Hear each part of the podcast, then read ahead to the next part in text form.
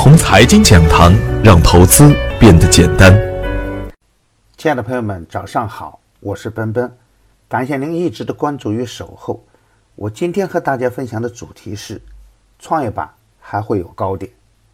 上周五的早盘，我给出的观点是，在股票市场中，没有无缘无故的牛，也没有无缘无故的熊。牛与熊啊，大概率都是由主力资金导演的。长牛股呢，也起源于底部，所以啊，参与行情要珍惜强势股底部的拐点之处。在通常的状态下，在拐点之处啊，很多人就是守不住，因为此时啊，还会有很多人留恋高位的白马股，他们惯性的投资思维很难从思想中根除。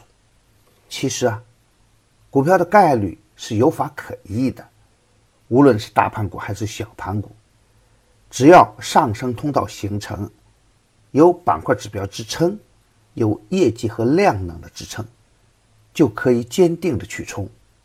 反之，高位走弱的就不能再做。任何个股的顶与底都有明显的量价特征，有着很明显的共性，需要学习和总结才行。芯片、创业板。国产软件还在上升通道中，强势回调的时候可以坚定跟踪。高位贪婪是风险，底部恐惧也是风险。上周五的实盘，创业板冲高回落，市场上又有很多的谬论出现。那对于只听消息炒股的朋友来说呢，真的不知道应该怎么办了。事实上啊，中小创被市场打压了近两年的时间。很多优质的中小创个股呢，投资价值已经充分的显现出来，甚至出现了量价齐升的主升局面，两连板、三连板不断涌现，这就是反转的积极信号。周五的创业板仍然有七百九十九亿的成交额，交投异常活跃，个股的主动回调，更多的是因为涨多出现的正常的回调，强结构的板块。哪有那么容易就一次性的走完呢？对于创业板来说，震荡走高仍然是大概率事件，强势回调的时候，提供的是更好的买点。当然，创业板中有七百多只个股，不可能出现连续的普涨局面，只有优质的个股，才是真正的反转。创业板中间的极差股。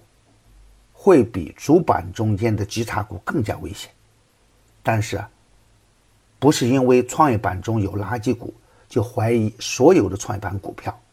两千一八年对于优质的创业板股票来说，大概率是一个大年，我坚信这一点。